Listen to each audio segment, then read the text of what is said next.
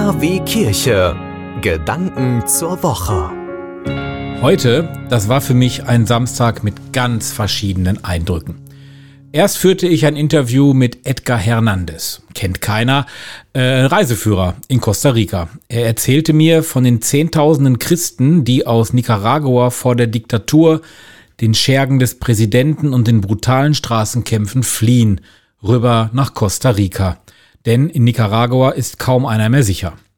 Dann ganz anders ein Interview mit einem Pastor, mit einem Golf spielenden Pastor, Carsten Gosse. Der hat Golf nach einem Burnout als sein Lebenselixier entdeckt und mit dem Verein Christen im Golfsport jetzt auch die Botschaft Jesu verknüpft. Und zwar am Abschlag. Da verkündet er auch durchaus mal.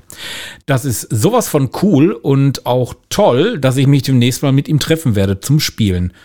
Eine Partie Golf. Dann beim Blick aus dem Studiofenster in Köln sehe ich Dutzende schwarze Särge auf der Domplatte. Die Tierschutzorganisation PETA macht da auf Massentierhaltung, das Quälen von Tieren und das sinnlose Schlachten für unseren Konsum aufmerksam. Ja, und dann lese ich noch bei Twitter, dass Luisa Neubauer ankündigt, dass sie morgen in Düsseldorf eine Rede halten wird. Natürlich zu Klimaschutz und Demokratie. Passt super, denn schließlich versinkt Italien zurzeit in Wassermassen und Teile von Spanien, die stehen im Gegensatz dazu in Flammen. Ja, während ich jetzt so am PC sitze und diese Zeilen für das Abendlot vorbereite, schauen meine Augen auch in das Evangelium des Tages. Heute geht es vor allem um das Bitten. Im Evangelium nach Johannes steht, was ihr den Vater in meinem Namen bitten werdet, das wird er euch geben. Ja, und dann bin ich wieder bei den Themen, die mich heute beschäftigt haben. Ich dachte im Laufe des Tages und auch immer wieder an unsere verursachten Kollateralschäden. Ich denke an die Herrschaft von Diktatoren, die ihr eigenes Volk brutal zu Boden knüppeln und sogar hinrichten lassen. Natürlich denke ich an den Umgang mit unserer Erde. Plan B gibt es ja nicht. Wenn uns das alles nicht mutlos macht, und das lerne ich immer wieder auf dem Golfplatz, kleiner Schwenk, bei jedem Abschlag, der nicht klappt, lerne ich das aufs Neue und fange wieder von vorne an.